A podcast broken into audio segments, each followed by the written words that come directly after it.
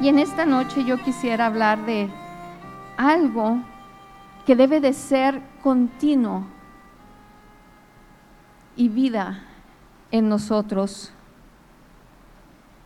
No pretendo yo al ir al libro de Apocalipsis profundizar en la profecía, en lo que nos habla, pero sí tocar un aspecto que nos habla en uno de los pasajes de los cuales hoy podemos experimentar nosotros.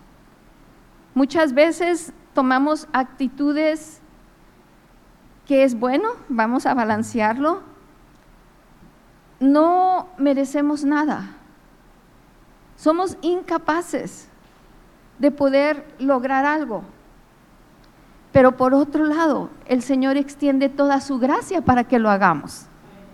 Él extiende su misericordia para que nosotros podamos alcanzar las promesas y los pensamientos que Él tiene para su iglesia y para cada uno de nosotros. Y yo quisiera leer unos pasajes en Apocalipsis 14.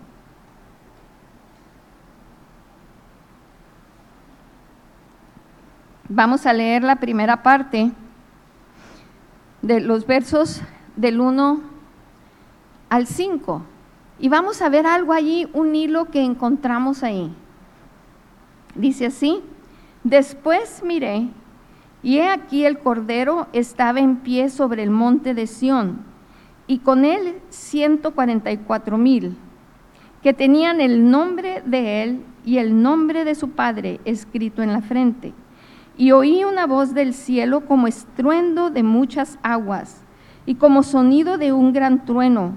Y la voz que oí era como de arpistas que tocaban sus arpas y cantaban un cántico nuevo delante del trono y delante de los cuatro seres vivientes y de los ancianos, y nadie podía aprender el cántico sino aquellos 144 mil que fueron redimidos de entre los de la tierra.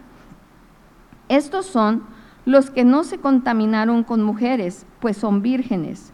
Estos son los que siguen al Cordero por donde quiera que va. Estos fueron redimidos de entre los hombres como primicias para Dios y para el Cordero. Y en sus bocas no fue hallada mentira, pues son sin mancha delante del trono de Dios.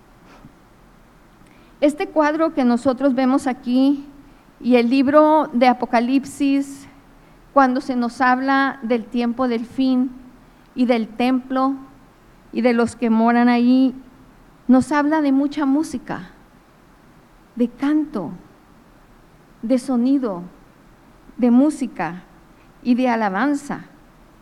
Yo recuerdo mi primera, de mis primeras experiencias que yo experimenté con el cántico.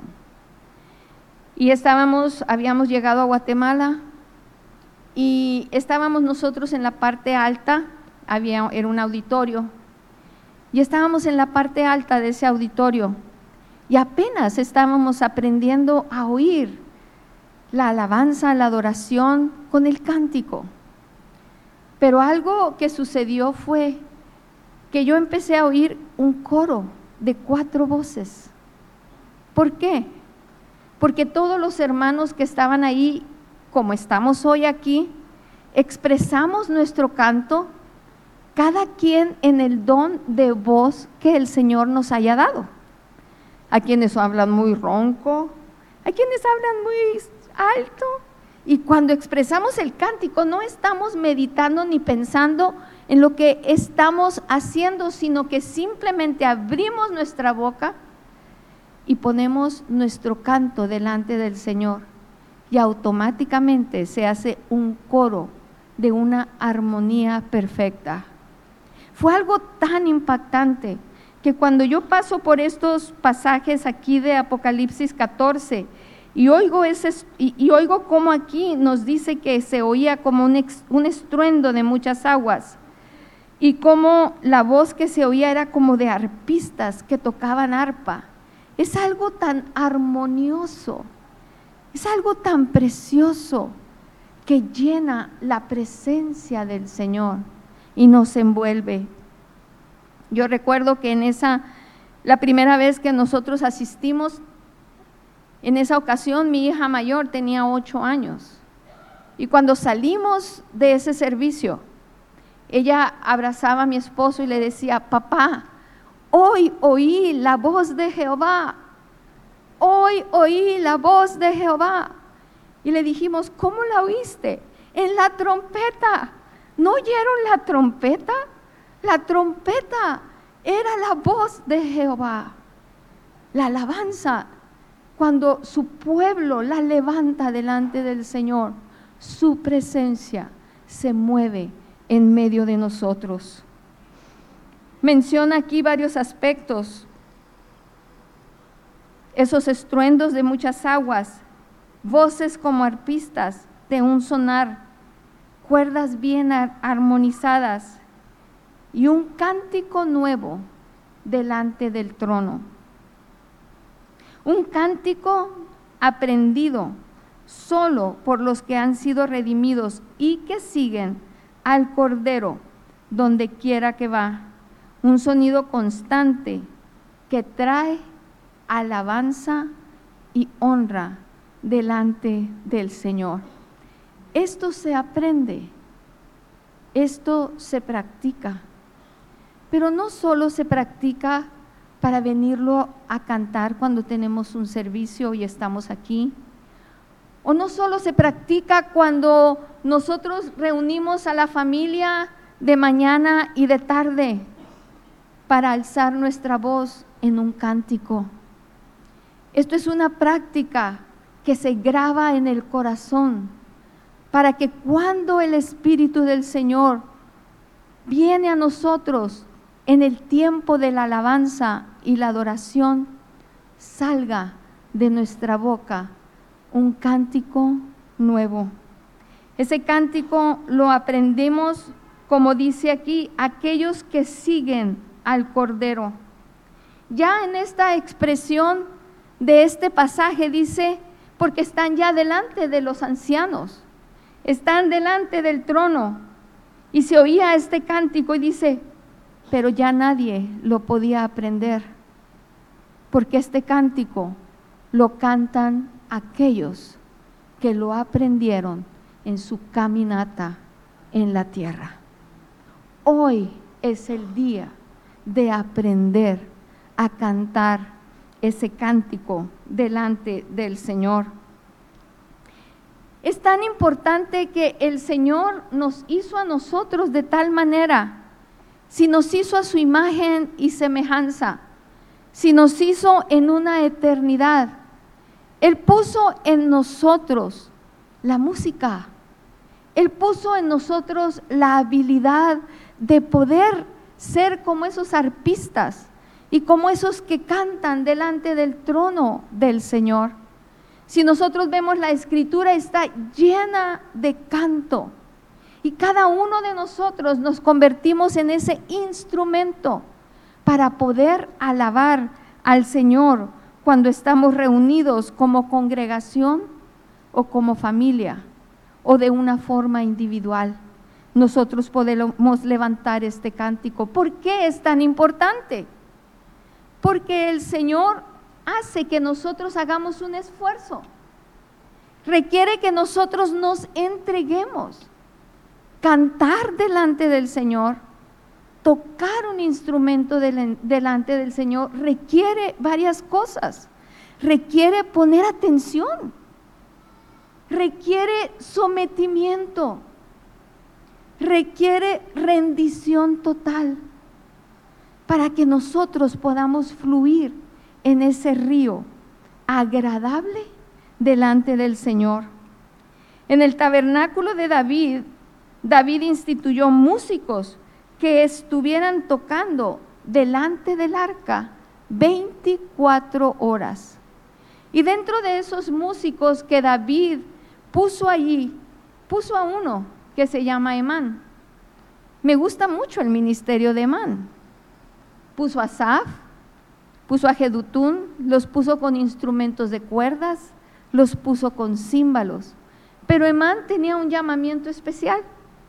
Era cantar y exaltar al Señor. Los hijos de Emán y los que estaban bajo él se dedicaban a exaltar y a cantar un cántico delante del Señor. Ezequías también puso cantores cuando él restauró el sacrificio en el templo. Y miren cómo es la cosa. En el sacrificio se ofrecía un cordero. Ese cordero tenía que ser consumido. ¿Cuánto tiempo tomará a un cordero para ser consumido? Y dice ahí en Ezequías que ellos cantaban, alababan, adoraban al Señor todo el tiempo que ese holocausto era consumido. No era gravoso, no debe ser gravoso, porque como lo vamos practicando cada vez más y más y más, el Señor lo va haciendo vida en nosotros. Se convierte en algo de vida. No se convierte en algo ya tradicional, en algo mecánico, sino en algo de vida que va grabándose en nuestro corazón. Imagínense que el Señor permita cuando estemos en la eternidad con Él y cantemos por la eternidad. Vamos nosotros a llevar el fruto de lo que nosotros hemos hecho aquí en la tierra, de lo que nosotros hemos practicado aquí en la tierra.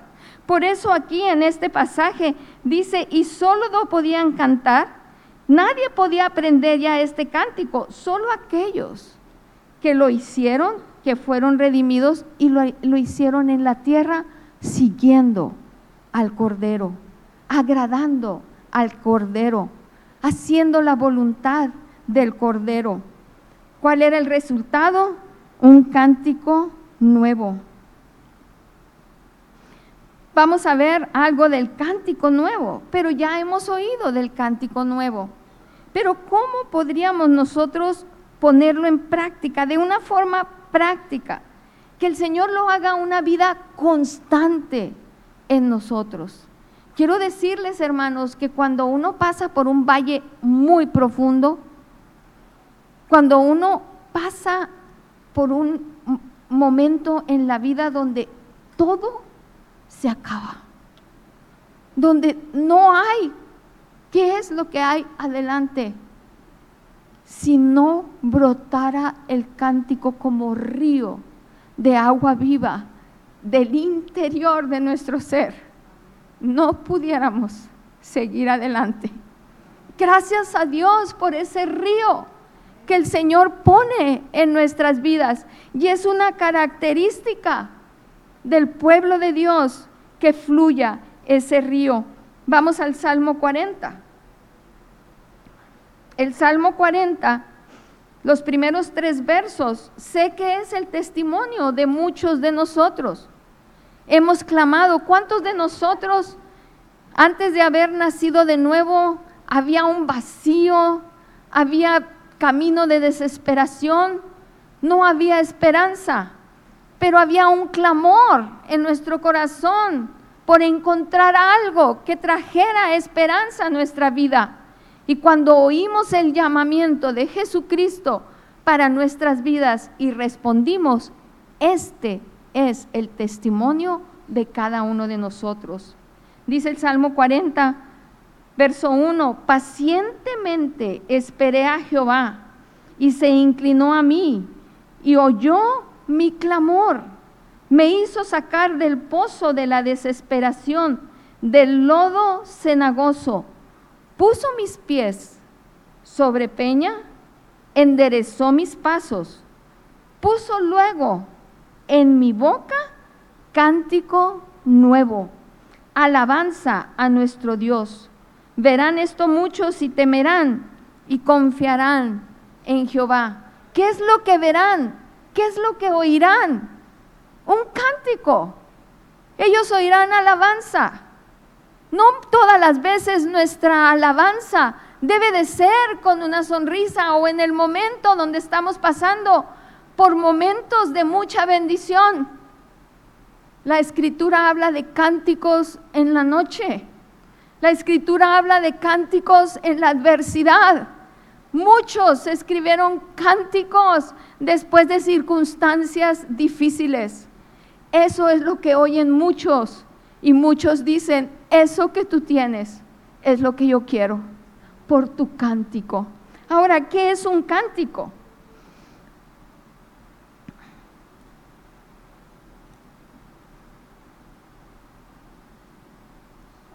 Un cántico, tanto en el Strong como en, el diccionario de español, dice que es una poesía cantada.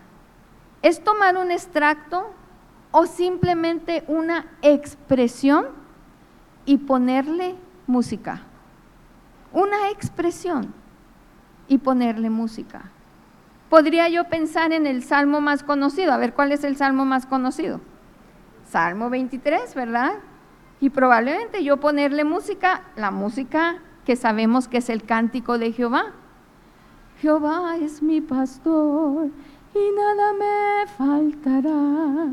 En lugares de delicados pastos me hará yacer. Elevamos un cántico delante de Él. Y ese cántico llena nuestro ser.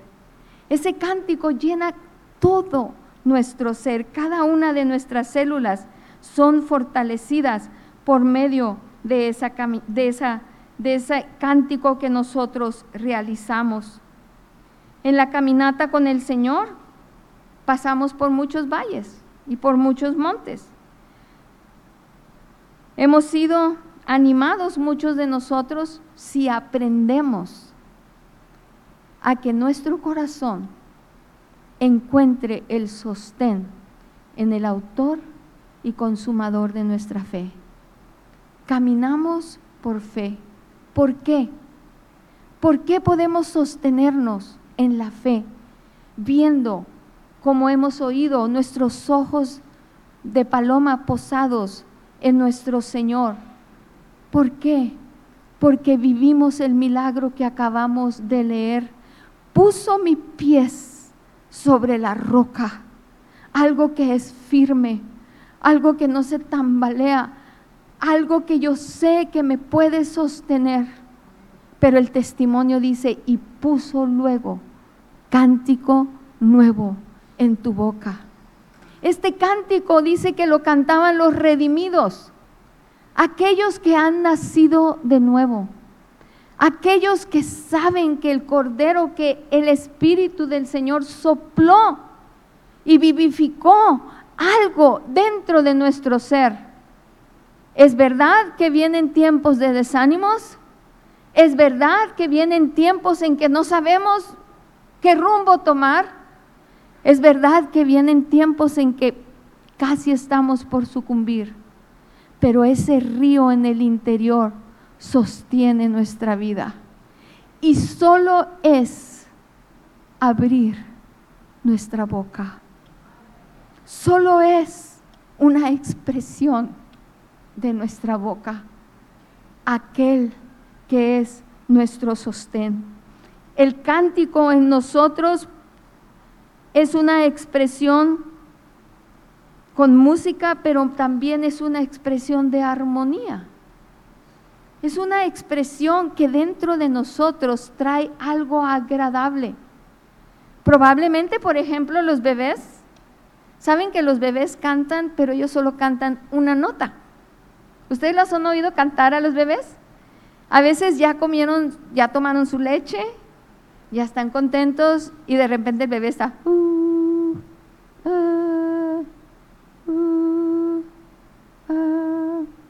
Ellos solo cantan una nota. Cuando van creciendo de meses pueden cantar dos y tres notas, pero lo hacen en intervalos, en, jugando con las notas, como si fuera cántico. Muchas veces los niños de un año, automáticamente a veces los papás dicen, el niño está cantando el cántico, pues que es su capacidad de música. Gracias a Dios, empiezan a cantar de esa manera todos nosotros Ahora imagínense nosotros en un momento dado de dificultad, poder decir, Señor, Señor, sostén mío, Señor misericordioso.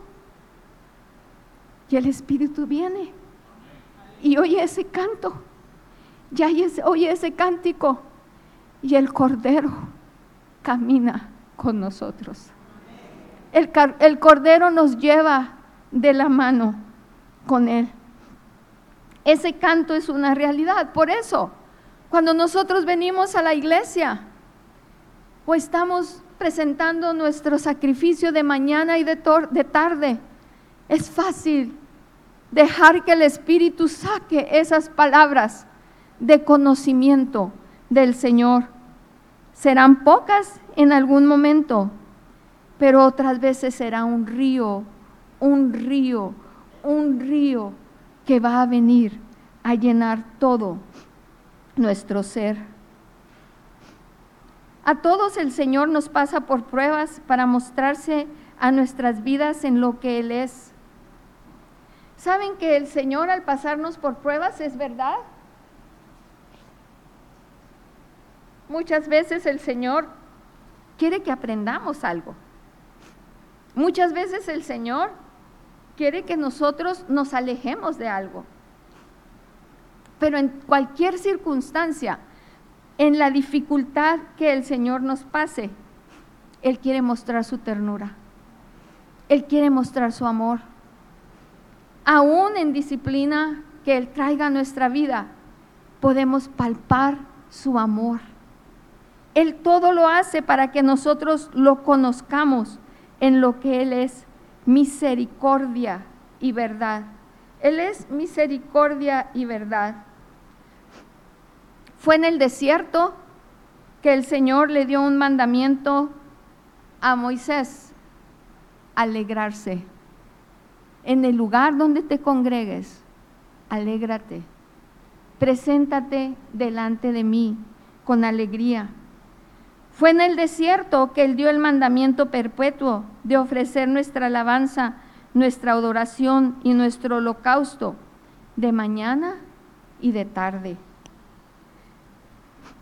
Él no lo hizo cuando el pueblo estaba en un momento que ya estaban cosechando, sino allí en el desierto, en lo más árido, en donde ellos tenían que confiar en aquel que los iba a llevar a un final y a un propósito con Él, allí les dijo, debes de alegrarte y debes de ofrecer alabanza. Hermanos, si nosotros no practicamos el canto, si nosotros no le ofrecemos o no dejamos que fluya este canto de lo más profundo de nuestro ser, no podremos soportar el desierto. ¿Por qué? Porque Él abre pozos y ríos en el desierto. ¿Cómo está tu vida? ¿Qué tan árida está tu vida? ¿Qué tan seca está tu vida? Cántale al pozo y cántale a la roca de salvación y Él abrirá los ríos de agua viva para que tú puedas seguir adelante al ir siendo redimidos por el Cordero, va poniendo esa expresión en nosotros, ese cántico nuevo, constante en nuestra vida. Como dijimos, cántico es una expresión. El diccionario lo, lo pone como una poesía, pero nosotros sabemos que son expresiones. Nosotros podemos expresar al Señor lo que Él es. Gracias a Dios por el concurso bíblico. Gracias a Dios por cómo hemos estado memorizando la palabra. El Espíritu Santo puede venir y tomar esa expresión. Pero aquí tenemos que ser, que ser un equipo con el Espíritu Santo. Él puede traer a tu mente una palabra, pero ahora de ti está expresárselo al Señor. El Espíritu Santo quiere venir y vertir algo a nosotros y puede traer esa palabra, pero ahora de ti está expresársela al Señor. Hoy en día estamos viviendo tiempos tan oscuros en que seremos sometidos, perdón, seremos sostenidos por esa expresión de cántico en nuestro ser. Su alabanza, nuestra fortaleza, será nuestro escudo. Monterrey ha sido un lugar donde el Señor ha puesto esa expresión de cántico en mi vida. Los que ya tienen tiempo en la iglesia, y estoy hablando de 1997, 98, alrededor de allí, yo tuve que salir de Guatemala porque había hecho erupción el volcán y yo estaba pasando por problemas muy fuertes de salud y vine aquí a Monterrey para hacerme estudios médicos. Vine aquí para, para, para ver qué era lo que estaba pasando conmigo y el hermano Ruiz, la hermana Alonso, la hermana Leonor, estuvieron ayudándome a hacer todos esos exámenes. Y el Señor sí me diagnosticaron, ustedes han oído mi testimonio en años anteriores, que me diagnosticaron esclerosis, esclerodermia y no me daban mucho tiempo, pero ya ha pasado mucho tiempo, más de 20 años, y el Señor pues todavía me tiene aquí. Fue aquí en Monterrey, pero aquí es donde también recibí una palabra de fortaleza. Fue aquí en Monterrey donde el Señor quiso recoger a mi esposo y empezar a una caminata nueva para mí. Pero el Señor selló mi vida. En las vueltas que yo estuve haciendo, uh, uno de los obstáculos que se presentaron fue que yo no podía ser reconocida como esposa de mi esposo y tenía yo que comprobarlo con mi acta de matrimonio y nuestra acta de matrimonio estaba en Estados Unidos. Entonces tuvimos que correr, hicimos muchas cosas y empezamos el trámite. Pero el trámite se obstaculizaba mucho. Y recuerdo que una mañana me levanté y esa mañana leí el Salmo 68. Empecé a leer el Salmo 68.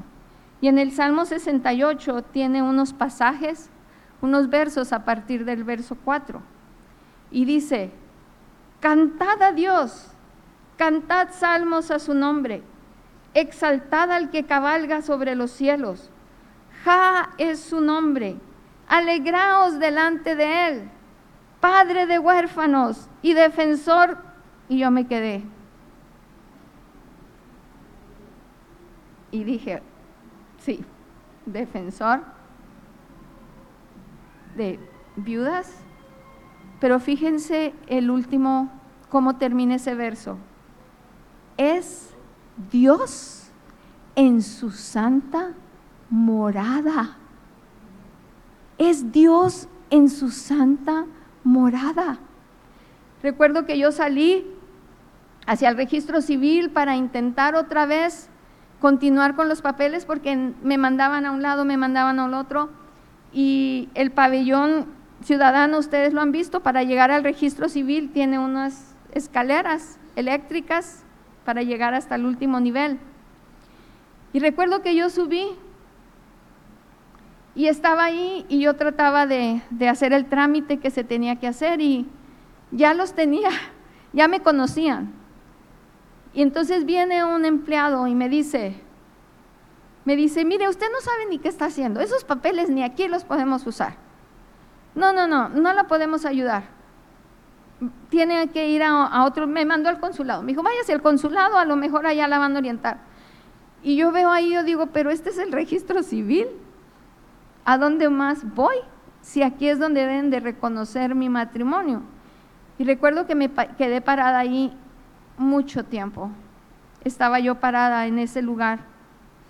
Y en eso viene una señora y empieza a presentar los papeles y era el mismo caso. Vengo para que me reconozcan que yo soy la esposa de mi esposo.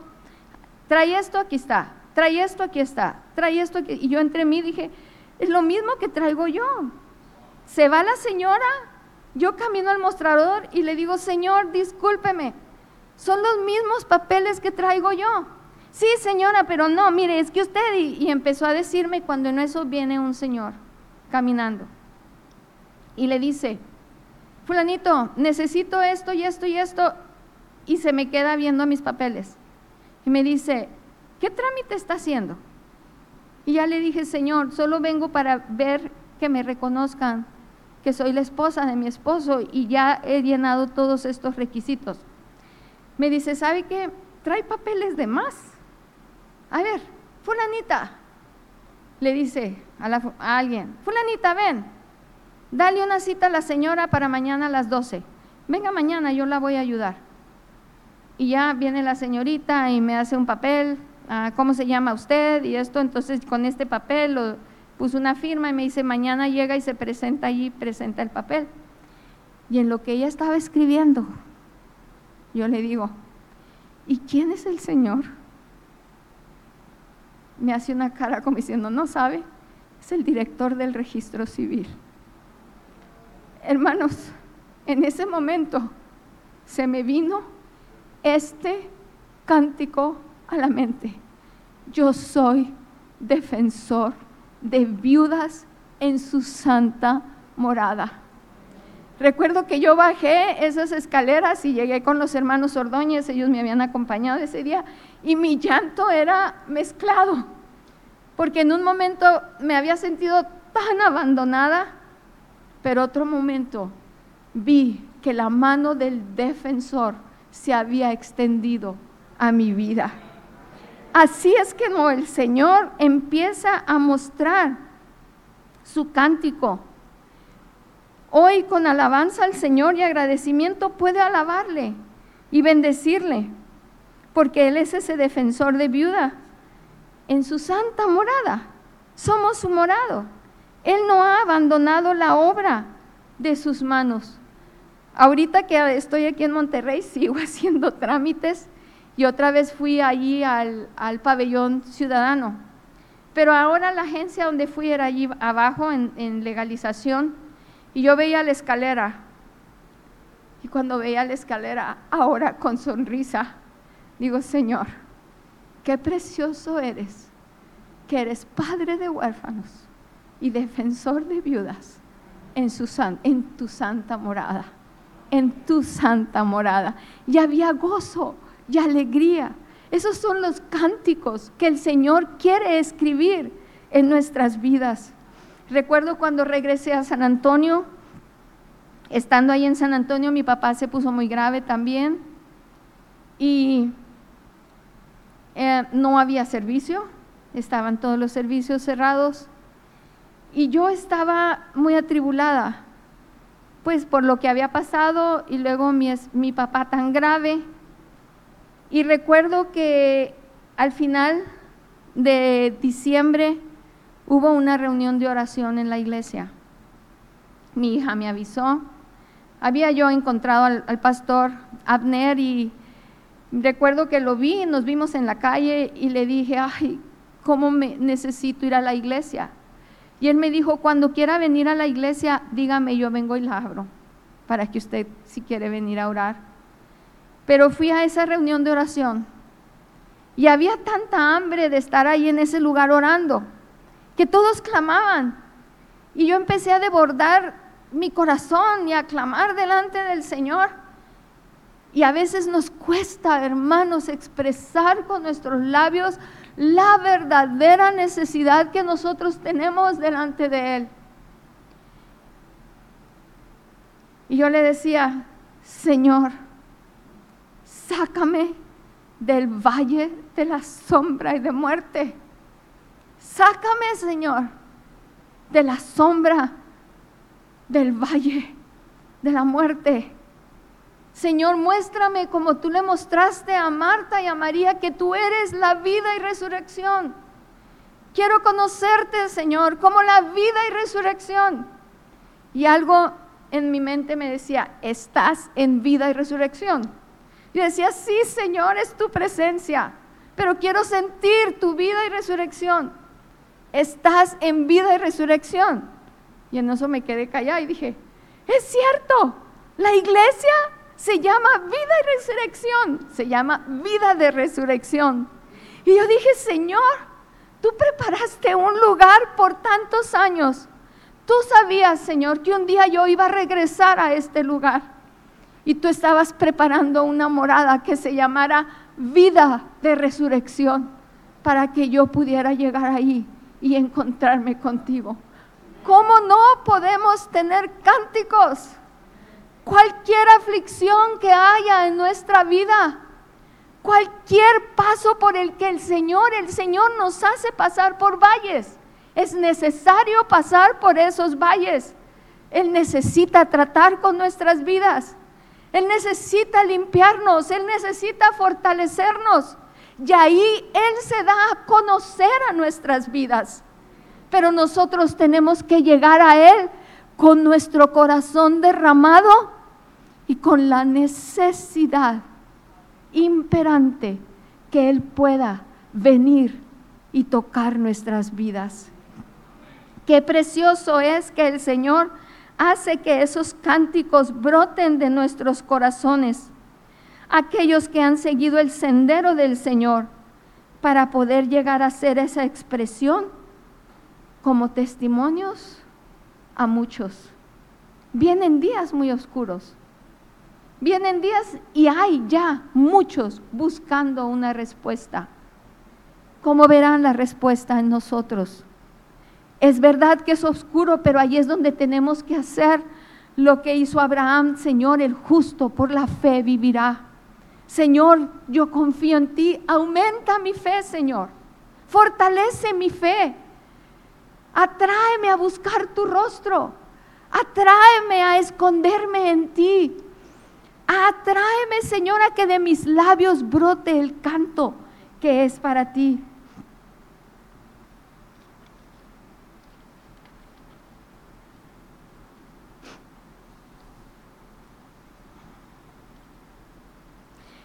Estos cánticos brotarán de nuestro corazón y serán oídos a través de vasos que darán a luz la vida de Cristo y que por la eternidad esos cánticos resonarán. Cada uno de nosotros podemos ver este pasaje que estuvimos leyendo en Apocalipsis 14. ¿Y cuántas veces lo hemos leído y decimos, ay, pero no sé si yo puedo llegar? Ah, pero no sé si yo soy uno de ellos. ¿Por qué no lo practicas? Y puedes hoy experimentar lo que esos redimidos vivieron y tener el testimonio de decir, valió la pena, vale la pena seguir al Cordero, porque su presencia es mi gozo y mi fortaleza. En Apocalipsis 5, 11 al 14 también encontramos otro pasaje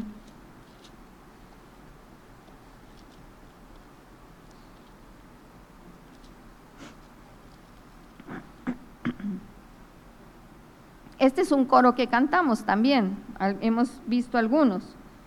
Dice Apocalipsis 5:11, y miré y oí la voz de muchos ángeles alrededor del trono, y de los seres vivientes y de los ancianos, y su número era millones de millones, que decían a, a gran voz, el cordero que fue inmolado es digno de tomar el poder, las riquezas, la sabiduría, la fortaleza, la honra, la gloria y la alabanza.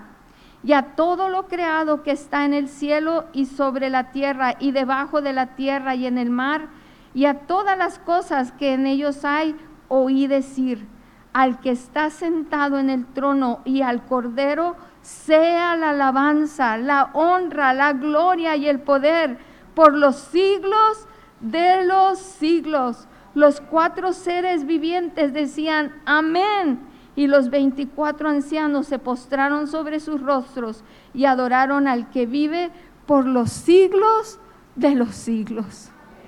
¿Cuántos de nosotros hoy podemos reconocer? Vivimos en un tiempos peligrosos y podemos reconocer de cuántos peligros el Señor nos ha librado. ¿Cuántos de nosotros tenemos testimonios que en momentos difíciles el Señor nos ha sacado? Ahí es donde decimos, la gloria la honra y la alabanza le pertenecen al Cordero de Dios. Gracias Señor. Y podemos alabarle a Él. El cántico que resuene será el cántico que entonemos en nuestra caminata hoy, en esta tierra. ¿Qué, caminata resuena en nosotros? Será nota tras nota, será con sonido eterno en nuestros corazones y en todo nuestro ser. Y eso va a ser realidad contemplando la belleza del Señor. Quiero ir a Isaías 28:5.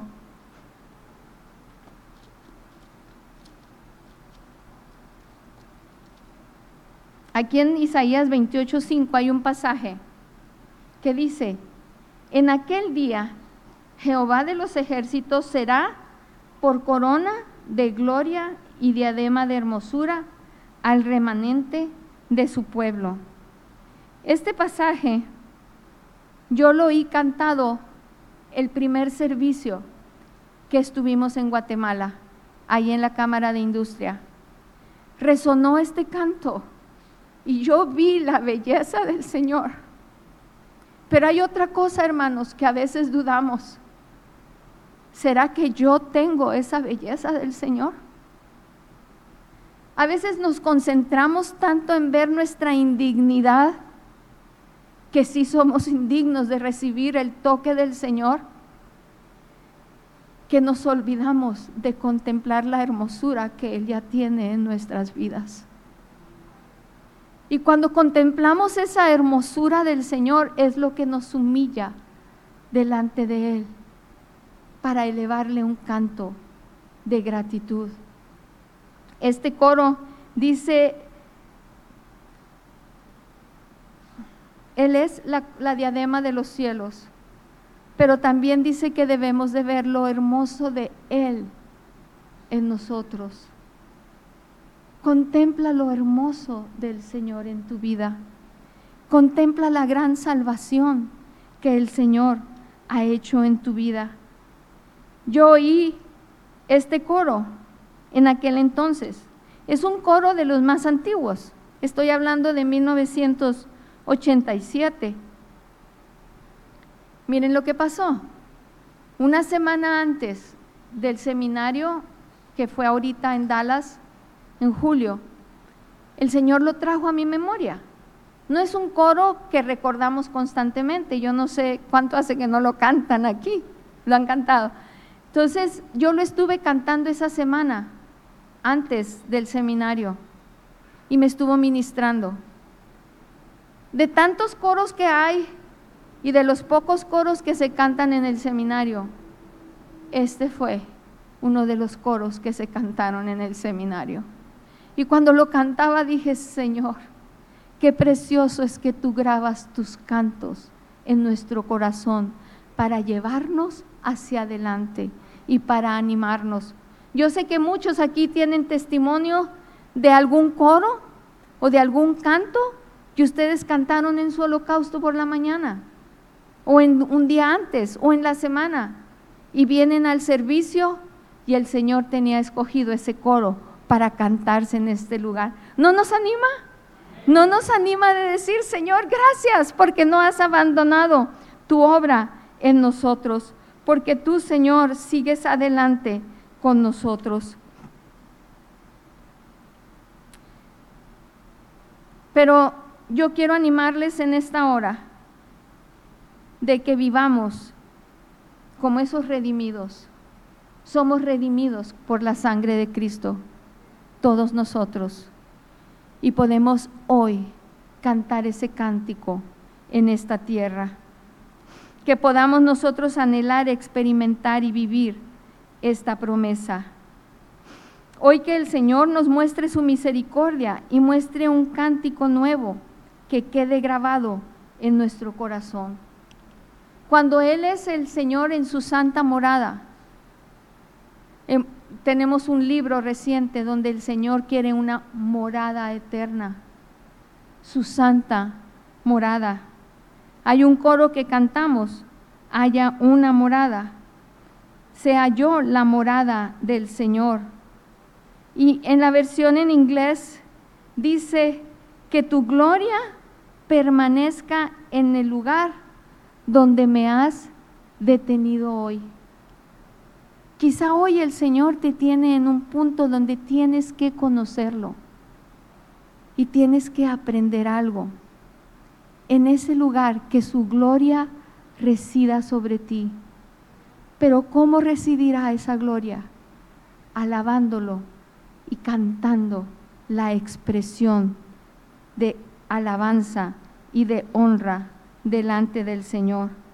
Allí donde el Señor nos lleva en nuestra caminata, que ahí podamos levantar nuestras manos en adoración, siendo esa expresión de un cántico nuevo en el Señor.